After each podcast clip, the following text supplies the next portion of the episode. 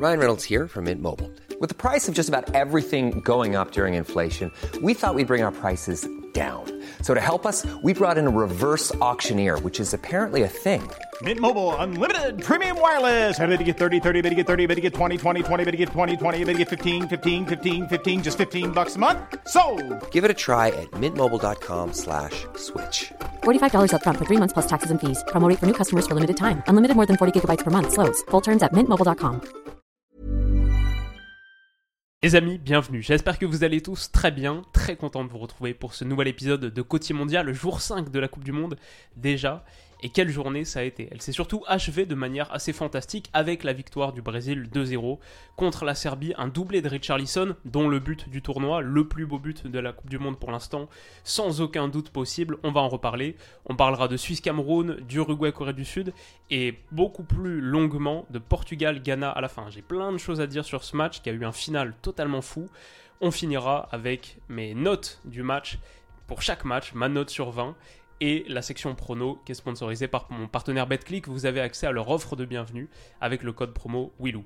Mais ouais, ça a été un match totalement fou du Brésil, surtout la seconde période, ça s'est vraiment emballé avec un doublé de Richarlison et quel but entre un Brésil vraiment euh, brésilien qui a mis un petit peu de temps à se chauffer mais ensuite euh, qui a vraiment livré Bon, un récital technique, euh, tout n'a pas été parfait, mais on a eu de vraies, vraies séquences brésiliennes, la, alegria brésilienne totalement incarnée par euh, cette performance, mais aussi beaucoup de angustia, d'angoisse, d'inquiétude autour de la sortie de Neymar. Et ça aussi, on va en discuter.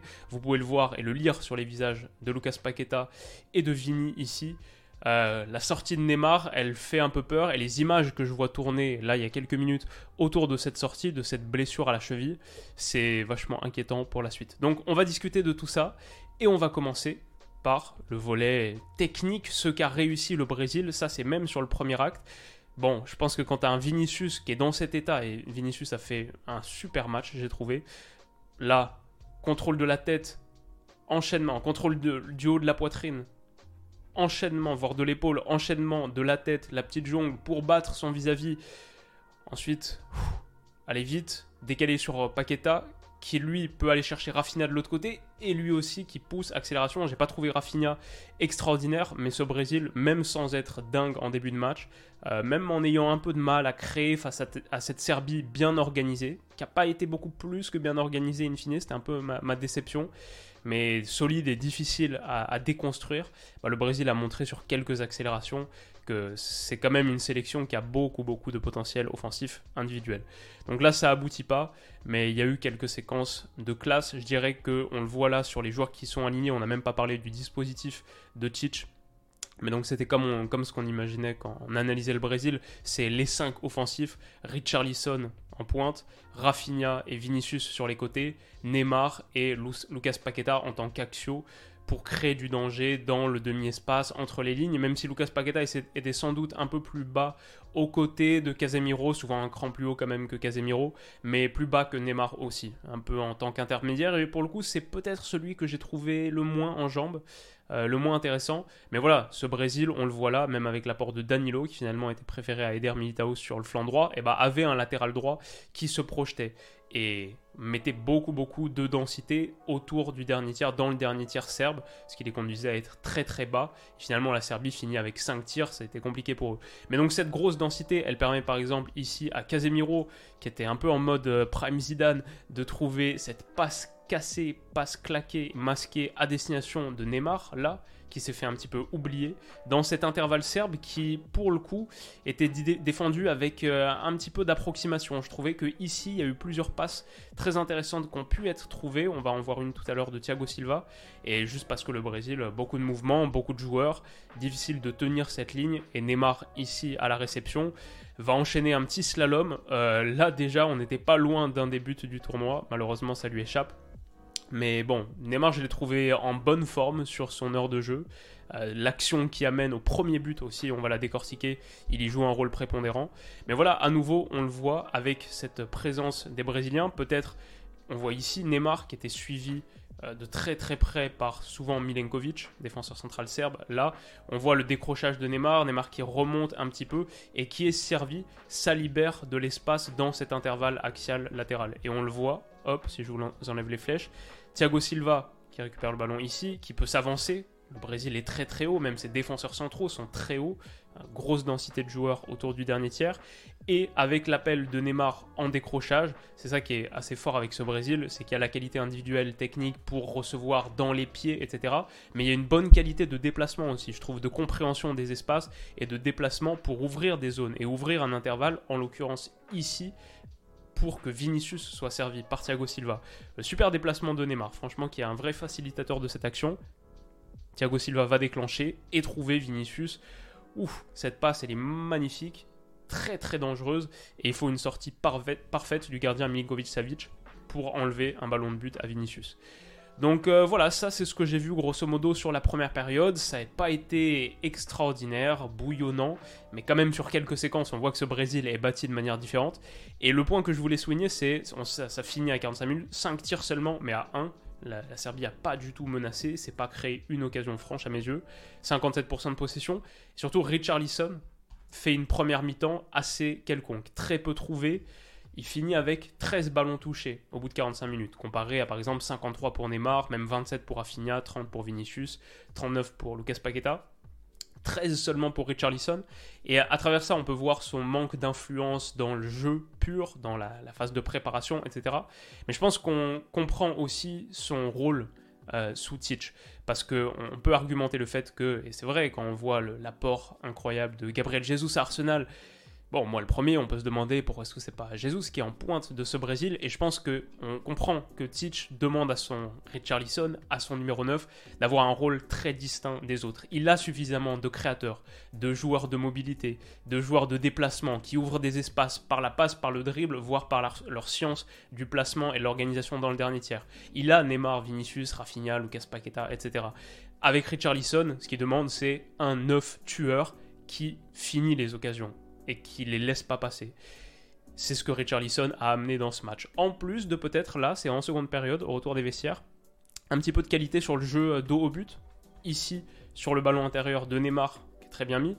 Richarlison, on le voit, avec son vis-à-vis, il peut incarner, il apporte ça également. Et remise sur Neymar, qui va ensuite pouvoir aller écarter. Et il y a une situation dangereuse pour le Brésil. Seulement Lucas Paqueta est un petit peu approximatif dans cette, euh, dans cette phase. Mais je pense que Richarlison, c'est aussi ça qui est cherché dans son profil. On arrive au premier but, du coup, qui est autour de l'heure de jeu, je crois la 62e minute. On arrive à ce premier but où Neymar, qui est trouvé ici entre les lignes par un petit ballon intérieur de Casemiro, que j'ai trouvé en très grande forme aussi, euh, balle au pied, vraiment plutôt bien inspiré.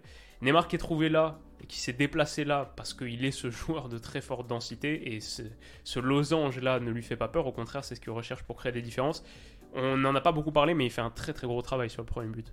La fin de corps pour se retourner dans le sens du but, battre son premier défenseur. Ensuite, un autre dribble, un autre crochet, temporisation pied gauche pour repartir sur le pied droit dans l'autre sens, pour envoyer son défenseur dans le zag. Et le crochet est juste un poil trop long, mais c'est pas grave parce qu'avec cette grosse densité de joueurs axiaux, avec ce système de teach, avec Rafinha et Vinicius en ailier, pas long de ligne de touche, mais plutôt demi-espace. On regardait la densité dans la surface de réparation sur cette zone. Tout le monde est dans la surface. Quand, il est l'heure de conclure, tout le monde est dans la surface. On n'est pas là à étirer le bloc de manière euh, démesurée. Donc Vinicius ici, c'est aussi à ça qui sert à ne, rien gâcher. Il n'y a, rien qui est jeté avec ce Brésil. Même un crochet un petit peu trop long, ça peut se transformer assez rapidement en une très très grosse occasion de but. Ici, Vinicius, sur le crochet un peu trop long de Neymar, bah, peut déclencher super, super frappe. Hein. La frappe, elle est très très bien placée parce que elle, est, elle rebondit pile à l'endroit, elle rebondit pile là. Pas avant, pas après. Elle est pile sur la, ligne du gardien qui est obligé de la repousser dans les pieds de Richarlison qui finit dans le but vide. Et voilà, Richarlison, à nouveau, c'est ça son rôle. Il est, il est derrière Milenkovic à la base. Je suis pas sûr que ce soit Milenkovic, peut-être un autre central. Mais derrière le central serve à la base. Au moment du rebond, il passe devant par son sens du but, son gabarit, sa puissance athlétique, et c'est ça que tu lui demandes finalement. Donc euh, très efficace dans son registre, c'est peut-être pas le joueur qui, plaît à tout le monde parce que bon, ses, qualités sont celles qu'elles sont, il est, c'est peut-être le joueur le moins brésilien de tous, et en club il n'est pas en grande forme, tout ça je peux l'entendre, mais dans le système de Teach, c'est le 9 titulaire pour une raison. Je pense qu'elles ont été illustrées de manière très... Euh, très forte dans, ce match. Puis bien sûr le second but qui est magnifique, Neymar à la conduction qui décale Vinicius. Vinicius le travail qu'il fait sur ce but, lui aussi, ça mérite d'être mis en lumière. Percussion, fixation, et au moment où le défenseur s'attend à un dribble, comme en sortie de dribble tu peux tirer, bah Vinicius en sortie de dribble peut faire un petit extérieur euh, centre auquel personne ne s'attend. On voit la distance d'intervention entre le central et Richarlison qui est trop forte, mais je pense qu'ici personne ne s'attend à ce que Richarlison soit servi à ce moment-là. Vinicius, à nouveau, ce qu'il est capable de créer, c'est quand même un petit délire. Et ensuite, le contrôle, l'enchaînement, ça se passe de commentaires, mais pied gauche pour se la mettre en hauteur et enchaîner avec ce petit ciseau retourné. Le geste est tellement fluide, tellement beau. C'est un but euh, fantastique, fantastique de Richarlison. L'enchaînement, hop, et la volée, si vous n'avez pas vu les images, bon là c'est le petit externe de Vinicius, celui-là aussi on peut se le passer. Si vous n'avez pas vu les images, je vous les recommande évidemment. Allez regarder un, résumé et, de vraies vidéos parce que c'est le meilleur but de la Coupe du Monde pour l'instant. Peut-être que Moussiala aurait pu avoir le meilleur but de la Coupe du Monde s'il n'avait pas frappé au-dessus contre le Japon, mais autre histoire. Vinicius, euh, Neymar blessé du coup, ça c'est quand même le gros truc et j'ai feuilleté, j'ai refeuilleté tout le match en essayant de trouver pour cette vidéo le moment où il se blesse, j'ai pas trouvé donc peut-être que vous pourrez me dire mais ça a l'air assez sérieux. Il était dans le mal, apparemment il pleurait sur le banc. Euh, on, vous avez vu les visages inquiets de Lucas Paqueta, Vinicius, de ce que j'ai vu, des images qui ont été prises par, des, supporters et la cheville a vraiment enflé et on connaît la sensibilité de Neymar au niveau de la cheville. Donc euh, ce serait terrible, franchement, pour le Brésil, pour la Coupe du Monde dans l'absolu. J'espère vraiment que ça va aller. Ce qui est positif pour le Brésil, pas forcément par rapport à la sortie de Neymar, mais juste en général, si on doit finir sur eux, dire ce qu'ils ont montré, finalement c'était un des cadors qu'on attendait grave au rendez-vous. Qu'est-ce qu'ils ont montré? Bah franchement sur la sortie de banc, des gars qui sont... L'entrée de Rodrigo par exemple, euh, top. Ici, enchaînement, appui sur... Est-ce que c'est sur Vinicius? Non, c'est sur Fred qui est entré aussi pour déclencher mi-distance et s'est sauvé repoussé par Milinkovic-Savic. Euh, l'entrée d'Anthony, bah, l'entrée de Fred justement ouais, il y a eu. Bon, le Brésil a montré qu'il y avait de la ressource sur le banc et il y avait des gars très très costauds. Ça finit en tout cas sur ce doublé de Richarlison qui signe son entrée en matière de la plus belle des manières. Euh, Richarlison, du coup, co-meilleur buteur de la Coupe du Monde avec 5 ou 6 autres euh, Giroud, Taremi, quoi, Bukayo j'en oublie, Ener Valencia, et je crois que j'en oublie un. Mais pas mal de personnes, pas mal de gars à deux buts dont Richarlison. Ma note du match, du coup, j'ai mis 14 sur 20. Je trouvais que c'était un match qui a pris son temps. Sur la première période, c'était pas le Brésil fringant, on n'a pas, c'était pas l'entrée en matière du Cador de manière absolument incontestable, mais je pense qu'il faut pas oublier qu'en face, c'était la Serbie aussi. Et cette Serbie, qui était, bon, c'est un des outsiders, pas pour la victoire finale, mais une des vraies équipes à suivre, elle est très costaud, très bien fournie. Bah, cette Serbie, finalement, le Brésil a, été, a eu tellement le contrôle du match sans être nécessairement en ballon de A à Z, mais a eu tellement de contrôle que cette Serbie finit à 5 petits tirs, aucune occasion franche. Allison n'a rien eu à faire quasiment. Et ça, c'est quand même aussi un des signes de ce Brésil. Ce match, il est remporté 2-0 finalement de manière très claire, nette et sans avoir trop stressé. Donc, belle démonstration de force du Brésil. Moi, il m'a plutôt convaincu. Et surtout, on a vu qu'il montait en puissance au fur et à mesure du match, avec les entrées en plus qui ont chacun apporté leur pierre à l'édifice. Seul petit hic et motif d'angoisse, le forfait, la blessure, la sortie sur blessure de Neymar. Mais donc 14 sur 20, parce que grosso modo, je trouvais un match emballant et le plus beau but du tournoi. Une seconde période emballante et le plus beau but du tournoi pour l'instant. Ça méritait qu'on aille euh, quand même nettement au-dessus de la moyenne. Voilà pour la victoire 2-0 du Brésil. On va passer vite sur Suisse-Cameroun et Uruguay-Corée du Sud. Suisse-Cameroun, c'était le match de 11h. Gros match de Choupo-Moting, j'ai trouvé. Ça, c'était peut-être le truc à noter. Mais une défaite finalement méritée, je pense, pour le Cameroun. Malgré le fait qu'en première période, je les ai trouvés meilleurs. Alors là, belle accélération. Et c'est Qu'est-ce qui est trouvé dans la profondeur? Je pense que c'est Mbemo qui a fait une bonne, enfin qui, était titulaire aux côtés de Karl Toko Ekambi et de Choupo-Moting sur la pointe de l'attaque, sur le, trident offensif, en 4-3-3 ce Cameroun. Et Mbemo, je trouvais qu'il était vraiment pas mal. Là, il déclenche, c'est repoussé par Yann Zomer. Et Karl Toko Ekambi, malheureusement, dans un registre qu'on lui connaît un peu trop si on est supporter lyonnais comme moi, qui expédie sa tentative au-dessus. Le Cameroun rate et gâche une très grosse occasion tout de suite. C'est vraiment dommage. Dommage aussi parce que Choupo-Moting a fait un super match, franchement, trouvé entre les lignes, le jeu de tête, déviation, même sur sa mobilité pure, je ne le pensais pas aussi rapide. Ici, il prend le devant sur Manuel Akanji et sprint jusqu'au bout, il se fait juste un petit peu pousser. Malheureusement, réussit pas à conclure. Sa frappe, alors qu'il arrive en 1 contre 1 sur Zomer, est facilement captée par le gardien suisse. Dommage. Et qu'est-ce que j'ai ici? Une autre situation Je pense que la Suisse, ce qui était intéressant, c'est qu'elle était assez agressive. Là, on voit sur une phase de relance du Cameroun. Bon, on a Brelembolo, on a tout le monde qui est ici en train de chasser, en train d'essayer de, fermer l'accès à l'axe pour les Camerounais. Mais bon an, mal an, Castelletto s'en sort, c'est un peu limite limite, mais ça revient, Zambo Anguissa, ça revient sur Karl Toko Ekambi qui écarte là sur Zambo, c'est Zambo ici, qui va chercher Mbemo. Bonne élimination, franchement, Mbemo, j'ai bien aimé sa première mi-temps. Et juste au bout, malheureusement, il n'y a plus grand chose. C'est ça qui manquait aussi à ce Cameroun. J'ai trouvé que sur leur mobilité, sur leur capacité à attaquer le dernier tiers, c'était pas mal. Mais une fois qu'ils s'y trouvaient, c'était un petit peu pauvre. Euh, personne vraiment prend sa responsabilité. Personne n'est un très bon finisseur. Karl Toko Ekambi ici, bon, il remet sur, euh, je pense que c'est Nutolo qui déborde, mais pas grand chose de plus.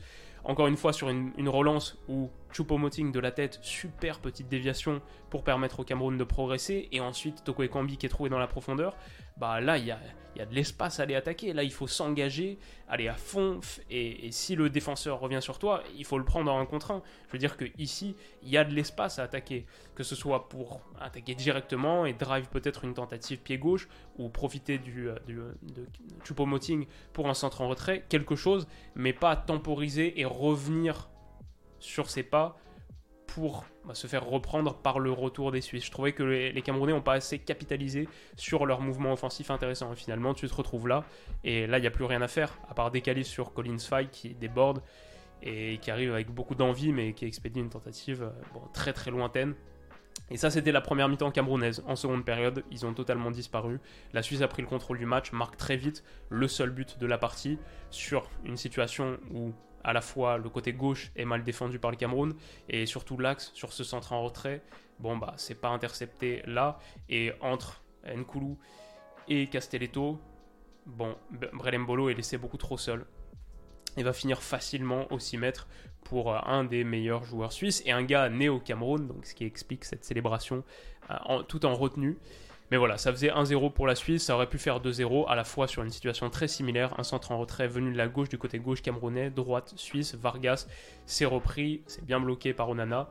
Mais ça finit à 1-0 et la Suisse décroche une victoire assez logique, assez méritée. Maintenant, pour, le Cameroun, forcément, ça va être très complexe face à la Serbie, face au Brésil la Coupe du Monde démarre de très très mauvaise manière. Ma note sur 20, c'est 9. C'était une première mi-temps que j'ai trouvé sympa pour les Camerounais, assez emballé, assez partagé. Une fois que la Suisse a pris le contrôle, c'était quand même beaucoup plus calme. Et la Suisse était, je pense, peut-être au-dessus aussi sur le, premier quart d'heure, quelque chose comme ça. Donc euh, voilà, 1-0, un match sympa pour démarrer la journée, mais pas aussi enthousiasmant que d'autres. 9 sur 20. Uruguay, République, euh, Uruguay, Corée du Sud, Korea Republic, 0-0 entre Hugh Minson et Fede Valverde. C'est un match pour moi où il y a eu une saveur tactique, c'est l'intensité et l'agressivité entre la Charrois et l'intensité énorme des Sud-Coréens dans le style asiatique, grosse pression, volume de course monumental. Ça a beaucoup beaucoup bougé, ça a beaucoup pressé, mais niveau jeu technique, on n'a pas vu grand chose et on a surtout vu des entrejeux, des milieux de terrain sauter totalement. Ici, euh, Jiménez, il va enchaîner 3 passes, 3 Boateng Bomber en 5 minutes elles sont plutôt couronnées de succès en plus. On le voit là, hop, il va chercher Fede Valverde qui s'est projeté, mais même ça, je trouve ça quand même assez parlant. Le milieu de terrain uruguayen composé de Mathias Vecino, de Rodrigo Bentancourt et de Fede Valverde, surtout si on considère les deux derniers cités, il y a beaucoup de qualités pour combiner, peut-être pour créer quelque chose, et finalement rien, c'est peut-être surtout des profils de projection. On le voit bah, là avec la course de Fede Valverde qui se retrouve être le joueur le plus avancé de tous. Bon, ça donne plutôt une situation intéressante. Il va enchaîner pied gauche, ça passe un petit peu au-dessus. Mais l'Uruguay a constamment sauté son milieu de terrain. Je trouvais ça un petit peu dommage parce que j'attendais beaucoup finalement de cette paire Bentancourt Fede Valverde. Et on a surtout vu des Boateng Bomber de euh, Jiménez. Bah là, à destination de Facundo Pellistri sur le côté. L'Uruguayen un petit format qui de la tête va envoyer un ballon pour Darwin Nunez qui ne la reprend pas au point de pénalty. Dommage dans la foulée, ça ne donnera rien. Et 30 secondes plus tard, une nouvelle passe oblique. Cette fois-ci, elle est coupée par le défenseur coréen. Et la Corée, de son côté, c'était grosso modo la même chose, mais plus en transition. Là, on voit, pour l'Uruguay, c'était ses phases de jeu de position, c'était souvent à base de jeu long. Pour la, Corée, c'était à la récupération, vite, on bombarde pour aller trouver l'arme numéro 1, évidemment, Hyung Min Son, dans la profondeur, exploiter sa vitesse mais ça n'a pas donné grand chose. Franchement, c'était un, c'était un atelier euh, jeu long, transversal, jeu oblique, qui était plutôt sympa à regarder pour cette raison-là. Mais niveau jeu et proposition collective, c'était assez pauvre. Là, le ballon de Kim Min-jae, il est assez extraordinaire. Boum Pour aller trouver de l'autre côté euh, un autre Kim. Mais grosso modo, une partie à l'image de notre ami Alonso que j'ai trouvé euh, assez morne. Ça finit à 0-0. On n'a pas eu beaucoup d'occasions à se mettre sous la dent à part quelques, quelques frappes lointaines. C'était le match des, missiles, que ce soit ces transversales, ces ouvertures obliques, ou la frappe de l'extérieur de la surface en toute fin de match de Fede Valverde qui heurte le montant. L'Uruguay peut sans doute s'estimer meilleur sur cette partie. Ils ont touché deux fois les poteaux avec une tête de Godin aussi.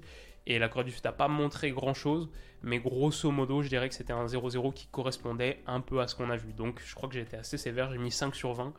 C'était un match, euh, on aurait pu s'en dispenser, et c'est dommage parce que j'en attendais beaucoup. Enfin, pour finir, on est sans doute sur l'épisode de Côté Mondial le plus long de tous, mais ça en vaut la peine parce qu'on finit sur ce Portugal-Ghana qui était assez extraordinaire. Tout se débloque dans la dernière demi-heure, 0-0 jusqu'à la 65e minute et un penalty transformé par Cristiano Ronaldo. Ça finit 3-2 et ça aurait pu finir 3-3 sur une action qui elle aussi aurait eu sa place, sans doute en titre de la vidéo si elle était allée jusqu'au bout. On, va, on y vient, on y vient. Mais donc voilà, le André Ayou très déçu, Iñaki Williams également. Le Ghana a eu des situations en fin de match. Grosso modo, j'ai trouvé que le Portugal mérite sa victoire. Ici, notre ami Kudus, qui a fait un super match, son contrôle est trop long. Bruno Fernandes, qui remise sur Otavio, qui trouve Cristiano Ronaldo en 1 contre 1 face au troisième gardien euh, ghanéen qui était titulaire sur ce match. Il y a un petit hécatombe de leur côté. Malheureusement, il rate son 1 contre 1. Et j'ai trouvé Cristiano Ronaldo sur cette première période assez pauvre. Lui aussi était très déçu de sa première mi-temps au retour des vestiaires. On va voir en rentrant au vestiaire, on va voir son image. Et pour moi, c'était un peu triste et inquiétant, entre guillemets, parce que ce Cristiano Ronaldo, on sait que physiquement, on sait ce qui se passe en club, on sait qu'il n'est pas à son top état de forme, mais j'ai toujours l'espoir de le voir euh, totalement tueur devant, même s'il court moins, même s'il n'y a pas les courses de pression, même s'il participe pas trop au jeu. Dans ma tête, c'est Cristiano Ronaldo, c'est le monstre de finition, je l'ai trouvé un petit peu emprunté dans ce registre. Ce 1 contre 1 raté. Quelques minutes plus tard, un centre bonne combinaison sur le côté gauche. Je trouvais que ça, c'était un des points forts des, Portugais. Combiné sur le côté, le petit jeu en une touche. Mais sur le corner suivant, un centre de Rafael Guerrero pour Cristiano Ronaldo qui est trouvé seul au second poteau. Là, je me dis, c'est forcément but. Ça, c'est, le typique Cristiano Ronaldo au second poteau qu'on a vu, qu'on a tellement aimé contre l'Atlético Madrid, par exemple, avec la Juve, il me semble. C'était il, y a plusieurs années, euh, au Wanda Metropolitano, les célébrations, le comeback. Cristiano Ronaldo, second poteau, qui s'élève et il a toujours le gabarit et la, la présence athlétique pour s'élever, mais si haut. Cette détente verticale, elle est incroyable, phénoménale. Mais la tête passe 5 mètres à côté. Il ferme les yeux au moment de l'impact. Euh, en grosso modo, on le sentait un petit peu rouillé sur la finition et même sur sa situation, sa, compréhension de l'espace autour de lui, par exemple, et de ce qui se passe dans son dos. Typiquement sur ce centre, je crois de Bruno Fernandes, oui, Rafael Guerrero surgit. Dans sa tête, Cristiano Ronaldo, le ballon va sortir en 6 mètres parce que le centre est un peu trop long pour lui et il n'a pas vu que Guerrero arrive. Du coup, quand Guerrero la rabat, il est totalement surpris, il bloque le, il bloque le centre qui aurait peut-être trouvé Joao Félix ici pour le 1-0 et perd le ballon derrière. On le voit là, le centre, il arrive derrière lui, il saute, il est trop court évidemment parce que le centre est trop long pour lui. On le voit faire une moue de ah dommage, c'est juste un petit peu trop long. Le sourire, encore là. Mais quand il se rend compte qu'il y a quelqu'un, ah en fait non, il y a Rafael Guerrero qui arrive et il est très, euh, très surpris par cette, situation. Il contre le centre euh, assez euh, malencontreusement, justement. Donc voilà, j'ai trouvé cette première période vraiment difficile pour Cristiano Ronaldo qui rentre au vestiaire en soufflant, déçu de sa performance de manière compréhensible. Peut-être qu'en seconde ça ira mieux, il va provoquer un penalty, mais on a eu un petit débat sur Twitter dans la foulée, assez animé pour moi, le fait qu'ils prennent la distinction d'homme du match, c'est plus la volonté du Qatar de mettre en avant les grandes stars de ce mondial et de manière compréhensible la carrière de Ronaldo qui parle pour lui, mais comme Kevin De Bruyne hier contre, euh, le Canada, un trophée que lui-même lui-même a dit De Bruyne qu'il ne méritait pas particulièrement, sans doute juste parce que son équipe l'emporte et comme il l'a dit, c'est sans doute le nom qui me donne le trophée, mon nom De Bruyne. Je pense que c'est un petit peu la même chose pour Ronaldo. Ok, euh, un joueur qui m'a particulièrement pris, euh, qui m'a particulièrement plu, pour autant je comprends qu'il soit pas élu homme du match, parce que son équipe perd, c'est Mohamed Koudous. Il a fait de grandes différences au milieu de terrain, placé dans un rôle un petit peu plus bas que ce qu'on peut attendre potentiellement, mais de très très belles différences pour le joueur Ajacide que je porte dans mon cœur. Ici, sur sa prise de balle, l'accélération, il fait 60 mètres et déclenche une frappe extérieure de surface qui passe juste au ras du montant de Diogo Costa. Plusieurs très très bonnes ini- initiatives de Mohamed Koudous, malgré sa perte de balle, du coup, qu'on a souligné en première période. Ça, c'est du coup le but du 1-0. Et ouais, on a, on a le temps de parler de tous les buts. Je pense que dans l'action litigieuse du penalty, etc., on a oublié deux choses qui sont pour moi très réussies par ce Portugal.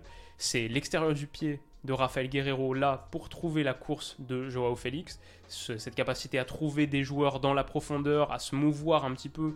On voit la course ici qui peut-être aspire le latéral ghanéen pour que Joao Félix s'insère. Grosso modo, il y a eu un petit peu plus de mouvement que dans le premier acte, où on avait surtout un gros contrôle de la possession, mais je trouvais pas beaucoup de disponibilité des joueurs offensifs. Là, c'était un petit peu mieux. Super petit ballon mis par Rafael Guerrero, qui a cette surface de pied dans son arsenal, qui était titulaire parce que Nuno Mendes est forfait, on verra s'il sera de retour pour le second match. Et la déviation de Joao Félix, j'ai vu personne en parler, mais pour moi, Joao Félix, c'est peut-être celui que je mettrais homme du match. Lui ou Bruno Fernandes, si on doit se fier aux chiffres et ceux qui ont, fait- qui ont eu un impact décisif, bah, cette déviation, c'est elle qui crée le penalty plus que toute chose. Déviation en talonnade aérienne, petit pont. Ce geste, ça c'est geste technique de haute, haute volée. Derrière, Cristiano Ronaldo sincère, obtient un penalty. Mohamed Salissou qui prend le ballon, peut-être un peu Cristiano Ronaldo aussi, en bas, en haut. Je pense qu'il y a un mouvement du bras. Ensuite, euh, moi personnellement, au niveau du ballon, c'est Cristiano Ronaldo qui le touche un petit peu avant, mais Salissou le touche également. Je pense que c'est surtout Ronaldo qui joue très très bien le coup à l'expérience. Personnellement, moi je vous dis, je pense que je donne pas penalty, mais je comprends qu'on le donne parce que Ronaldo le vend très très bien ce penalty là. Et ça, c'est la force de l'expérience aussi. C'est aussi le grand joueur qui fait la différence dans le match, moins par sa qualité technique pure que par sa compréhension des mécanismes qui te font gagner un match de football. Et la réalité, c'est que c'est dur pour le Ghana, mais il faut pas te mettre dans la situation aussi. Tu faut pas se laisser aspirer, faut pas prendre la déviation de Joao Félix entre les jambes, faut pas te mettre dans la situation où tu euh, mets l'arbitre dans une situation très très compliquée. En plus, le poids de Cristiano Ronaldo qui lui fait obtenir le trophée d'homme du match, c'est peut-être celui qui influence aussi un petit peu l'arbitre dans la perspective de donner un penalty. Penalty transformé par Cristiano Ronaldo, bien frappé. Ça fait un 0. La célébration, on en aura une autre de célébration comme ça avant la fin du match, par un Ghanéen. Euh, mais ça, c'est pour, tout à l'heure. Et euh, ouais, franchement, euh, donc avantage plutôt mérité pour le Portugal, mais le Ghana égalise très vite dans la foulée sur une petite saute de concentration. Je pense que ici, Ruben Dias, un petit peu aspiré par le mouvement du 19 ghanéen, très concentré, orienté ballon, mais ça fait que c'est Baba ici, je pense, ou non, c'est Koudous, c'est Koudous qui est trouvé là, dans l'espace, qui est libre, qui peut centrer en retrait. Ça passe entre les jambes de Danilo Pereira, qui est erreur ici. André Ayou en profite, ça fait un partout. Et on voit ici Ruben Diaz qui s'est fait bien aspirer par le beau mouvement du Ghanéen sur la largeur, là, pour ouvrir un espace à Mohamed Koudous en aspirant Ruben Diaz. On va le voir sur les quelques images qui suivent. Hop, et ça ouvre un bel espace là. Koudous est servi. Il sort dans la foulée, comme André Ayou. Les deux sortent. Une minute plus tard, le Portugal va marquer le but du, du 2-1. C'est assez terrible, notamment pour le capitaine André Ayou. Ils sont remplacés par Jordan Ayou et Boukari, qui lui aussi va marquer. Erreur de Jordan Ayou. Bruno Fernandes, super passe, là, à destination de Joao Félix. Il y a aussi une, erreur, je pense que c'est de Baba, ça lui passe un petit peu entre les jambes. Il peut faire mieux sur son intervention, il doit faire mieux sans doute. Mais on doit signaler le beau caviar de Bruno Fernandes et Joao Félix en profite pour aller battre le gardien. C'est pas évident là, hein. c'est pas évident de la mettre au fond. Franchement, euh, pour moi, ça aussi c'est quelque chose qui fait que Joao Félix aurait peut-être mérité davantage le trophée d'homme du match. C'est que finir là, conclure là, euh, c'est pas donné à tout le monde. C'est un beau geste, un beau petit piqué pour aller marquer. Le Portugal retrouve l'avantage. André Ayou, qui était félicité par ses coéquipiers en, sortant du terrain, en allant sur le banc, se retourne. Ah, en fait, euh, il n'y a plus un partout, il y a deux. hein. Ça, c'était une image assez euh, comique de cette fin de match qui a été euh, vraiment très très particulière et spectaculaire et rythmée et un petit peu sans sens. Le Portugal derrière, l'entrée de Rafael Leao qui a fait beaucoup beaucoup de bien. Portugal sur un nouveau très bon petit ballon donné par Bruno Fernandes. Le Portugal enfonce le clou. Raphaël Leao sur cette frappe un peu Thierry Henry, le sourire, on en a parlé il y a quelques semaines, le sourire classique de Raphaël Leao au moment de la finition, c'était sur un petit piqué, est-ce que c'était contre la Samp avec Milan, je me souviens plus, mais il est vraiment trop drôle dans ce registre. Et il finit, très beau sourire, 3-1 pour le Portugal. Je pense qu'il y a un truc, il y a un débat à ouvrir autour de Raphaël Leao. Quand il entre, il fait vraiment beaucoup, beaucoup de bien. Maintenant, est-ce que c'est pas justement ça le plan de Santos, le faire entrer quand les défenseurs adverses ont un petit peu moins de jambes, quand on peut profiter de sa fraîcheur, de son explosivité, dans un match qui est un petit peu plus débridé aussi, un match où il y a plus de grands espaces à attaquer. Peut-être que Raphaël Leao dans les tout petits espaces, face à un bloc bas, etc., c'est moins pertinent que dans les 20-30 dernières minutes où tu as ce genre de situation à exploiter. Ça peut s'entendre également, même si perso j'aimerais bien voir quand même au moins une fois dès le début un côté gauche Nuno Mendes, Rafael Leao. Je pense que ça mérite d'être vu, mais bon, c'est très subjectif. Je ne suis pas le sélectionneur du Portugal. Sur un long ballon, Cancelo est battu, mauvaise intervention, le ballon va lui rebondir un peu, et voilà, ça c'est dommage. Et Baba en profite pour servir Boukari, qui d'une tête rend cette fin de match un peu dingue. La célébration Cristiano Ronaldo devant le banc portugais, la réaction du principal intéressé, ça c'était quand même assez cocasse. Bon, c'est pas exactement devant le banc portugais, on a fait beaucoup dessus, mais quand même, la célébration Cristiano Ronaldo contre Cristiano Ronaldo, c'était assez spé. Et en toute, toute fin de match, on joue la 99e et 29 secondes il va y avoir un moment absolument lunaire. C'est Diogo Costa ici, dans une situation que j'avais vue que sur YouTube, dans des compilations un peu euh, de football. Diogo Costa, on va pas le voir en direct parce que le réalisateur préfère nous montrer les supporters ghanéens et bon évidemment les, les relances ne sont pas considérées comme assez intéressantes par les réalisateurs. C'est vraiment dommage parce que ça aurait été un des buts les plus improbables et les plus extraordinaires du mondial. Ici, Iñaki Williams bondit, dommage qu'il glisse, parce qu'il est pas loin de mettre le 3-3, le but de l'égalisation pour une équipe qui était menée 3 3 minutes plus tôt, enfin non, avec le temps additionnel, du coup 12 minutes plus tôt. Euh, c'est vrai qu'on est quand même sur une Coupe du Monde assez spéciale par rapport à ça. L'arbitre siffle la fin du match, Iñaki Williams est dégoûté. Mais regardez, ça c'était la situation qu'on a ratée du coup en direct, qu'on voit avec le ralenti. Iñaki Williams en mode documentaire animalier, le lion qui chasse sa proie. Sa proie se détend, Diogo Costa met le ballon à terre pour envoyer un 6 mètres, il bondit dessus. Et malheureusement il angle un peu trop rapidement sa course, forcément on comprend la, précipitation. Et il tombe du coup. Pas mal de joueurs qui glissent j'ai trouvé sur cette Coupe du Monde. Et j'ai l'impression que les terrains, je sais pas si c'est la climatisation ou quoi, mais j'ai l'impression que les terrains sont assez... Le, le, ballon va vite quoi au sol. Souvent j'ai l'impression des joueurs qui contrôle et anticipe pas tout à fait bien les, trajectoires des ballons. Souvent, je vois par exemple des défenseurs centraux qui pensent qu'ils ont le temps de sauver le corner, et en fait, non, le ballon sort de 50 cm. Ils sont un petit peu décontenancés. Pareil pour des joueurs offensifs, le long de la ligne de touche, ou surtout le long de la ligne de 6 mètres. J'ai l'impression que ouais, ça glisse un petit peu au Qatar, et en tout cas, les pelouses fusent assez bien. En l'occurrence, Iñaki Williams en paye le prix, puisqu'il était très proche d'inscrire le but du droit 3 partout dans une fin de match qui aurait été absolument dantesque. Mais grosso modo, le match a été très fun sur sa dernière demi-heure. Sur la première mi-temps, je trouvais que c'était ok. Le Portugal était très Fernando Santos, c'était solide, équilibré, ça concédait pas grand-chose, ça prenait bien le contrôle du match mais c'était pas hyper emballant pour le réservoir de talent extraordinaire qu'a le Portugal. Moi, vous savez, j'ai fait ma vidéo mondiale sur le Portugal il y a quelques semaines ou mois. Pour moi, c'est le troisième meilleur effectif de la Coupe du Monde. Je les mettais dans mon top 3 des favoris, tout en sachant pourtant leurs difficultés collectives, sous Fernando Santos, etc. Mais il y a une telle qualité quand tu penses Nuno Mendes, potentiellement Rafael Leao, tous les gars que tu peux faire entrer. Peut-être j'aurais aimé voir un peu Vitinha dans notre jeu, peut-être. Bref, tellement, tellement de gars que euh, c'est dommage de ne pas en voir plus, et c'est pour ça que ma note est très haute finalement, d'accord Je pensais que j'avais mis moins, moins haut, mais j'imagine que j'ai beaucoup valorisé la fin de match, la dernière demi-heure, qui était fun et prenante. Et Cristiano Ronaldo, du coup, en mode record, qui plante un but sur sa cinquième Coupe du Monde, qui a marqué dans cinq Coupes du Monde différents, c'est le record. Il le co-détenait jusque-là avec d'autres personnes, c'était quatre Coupes du Monde. Il est aussi devenu le plus jeune buteur de l'histoire du Portugal en Coupe du Monde, et donc le plus vieux aussi. Le plus jeune en 2006, et le plus vieux grâce à ce but sur penalty contre le Ghana. Voilà pour tous les matchs de la journée. Ça fait une longue vidéo, mais j'espère que ça vous aura intéressé. On finit avec ma séquence prono. En partenariat avec mes amis de BetClick, vous avez accès à leur offre de bienvenue jusqu'à 100 euros rembourser en free bet sur votre premier pari s'il est perdant. Des free bets, c'est des crédits de jeu non retirables. Ce bonus de bienvenue, vous y avez accès à l'inscription en utilisant le code WILOU qui me rémunère à chaque utilisation. Ça m'aide beaucoup. N'hésitez pas si vous avez envie de pratiquer les paris sportifs, mais si c'est le cas, faites-le avec beaucoup de parcimonie, d'attention, pariez pas de trop grosses sommes, soyez, responsable, soyez majeur surtout, interdit aux mineurs, jouer comporte des risques, etc. Vous commencez à connaître la routine préventive. Du coup, les matchs, j'ai pas sorti les cotes là, vous pouvez aller checker vous-même si ça vous intéresse, mais grosso modo, sur Pays Galles, Iran, j'ai trouvé l'Iran de Carlos Queiroz très très limité dans son expression. Peut-être que là, elle est dos au mur, elle va devoir produire un peu davantage, j'espère, parce que cet Iran de Sardar Azmoun, de Yaram Baksh, de Medita j'en attendais plus. Et même en étant très limité, ils ont quand même été plutôt pas mal contre l'Angleterre. Mais du coup, enfin, ils n'ont pas été pas mal, mais je veux dire, ils ont quand même marqué deux buts contre l'Angleterre.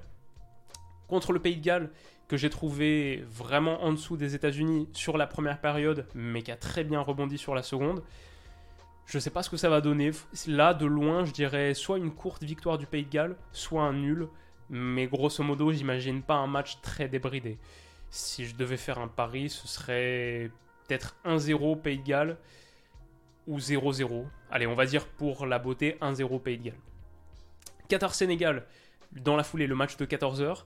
Euh, ce Sénégal sans Sadio Mané, contre les Pays-Bas. Ça me rend triste de le dire, mais je les ai trouvés vraiment très limités dans leur expression. Maintenant, le Qatar, on a vu contre l'Équateur à quel point ils étaient désastreux, vraiment la pire équipe de la Coupe du Monde pour l'instant, avec le Costa Rica, ça se tape quoi. Et du coup, je sais pas trop dans quelle direction partir. Je pense que je vois quand même le Sénégal. Et j'espère que face à un adversaire très faible, ils vont pouvoir montrer plus. La réalité, c'est que j'espère aussi, parce que je suis pas sénégalais, j'espère qu'on verra le Qatar répondre et montrer un petit peu plus de ce qu'ils sont capables de faire quand même. Euh, Akram Afif, Ali s'il croque un peu moins. Est-ce qu'on peut avoir des choses intéressantes côté Qatari une fois que la pression du premier match est passée, la pression de ce match d'ouverture qui était visiblement, à l'évidence, très très forte? Du coup, ouais, j'ai envie de voir un peu mieux du Qatar, mais j'y crois pas trop. Je vais dire 2-0 pour le Sénégal. Mais c'est peut-être le match qui m'intéresse le plus de la journée. Ouais, quoique, je sais pas. Parce que Pays-Bas-Équateur, c'est pas mal aussi. Franchement, les Pays-Bas, on a vu collectivement, c'est très Pays-Bas. C'est les Pays-Bas de Cruyff, Frankie de Jong, la sortie sous pression, en prenant un maximum de risques, mais quand ça marche, c'est très beau les courses offensives pour inonder la surface de réparation, même si ça finit très mal. Ça manque un peu de joueurs de différence dans le dernier tiers. Mais ces Pays-Bas, je trouve que tactiquement, ils sont comme toujours très intéressants à regarder. Et l'Équateur, qui nous a vraiment emballé sur le premier match, ouais, franchement, ça c'est, ça c'est cool. Et en plus, c'est les deux équipes à 3 points. Donc, euh, à voir ce que fait le Sénégal un peu plus tôt. Mais ça pourrait être euh, un, bon, un match pour la qualification directement. Une des deux équipes l'emporte. Elle est déjà qualifiée pour les huitièmes. Donc, gros enjeu également. Ouais, vrai match à 17h. Ça, vrai, vrai match, ce Pays-Bas-Équateur. Et je vais dire 2-1 pour les Pays-Bas. Avec un petit peu de subjectivité pour mes potes néerlandais enfin dans le groupe B, Angleterre-États-Unis, qui est un match chargé d'histoire, le pays du soccer contre le pays du football.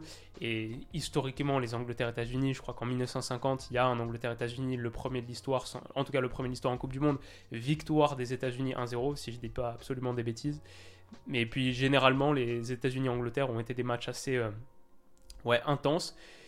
Bon, les États-Unis ont fait une très bonne première période. Athlétiquement, c'est une équipe costaud. Gareth Southgate s'en méfie et il a raison, c'est ce qu'il a dit en, interview. L'Angleterre, j'ai trouvé que collectivement contre l'Iran, c'était vraiment vraiment sympa. Ils ont peut-être trouvé la, formule avec ce 4-2-3-1, avec Bellingham, avec Saka. Donc euh, je partirais plutôt sur l'Angleterre, classique. Mais attention aux États-Unis, s'ils peuvent reproduire ce qu'ils ont fait en première mi-temps contre le Pays de Galles sur 90 minutes, ça pourrait être un vrai vrai test pour l'Angleterre, plus que l'Iran en tout cas. Je vais quand même dire l'Angleterre, mais je vais partir sur une courte victoire. 1-0. J'espère qu'on aura de meilleurs scores que ça. J'espère qu'on aura des rencontres un peu plus folles dingues que ça.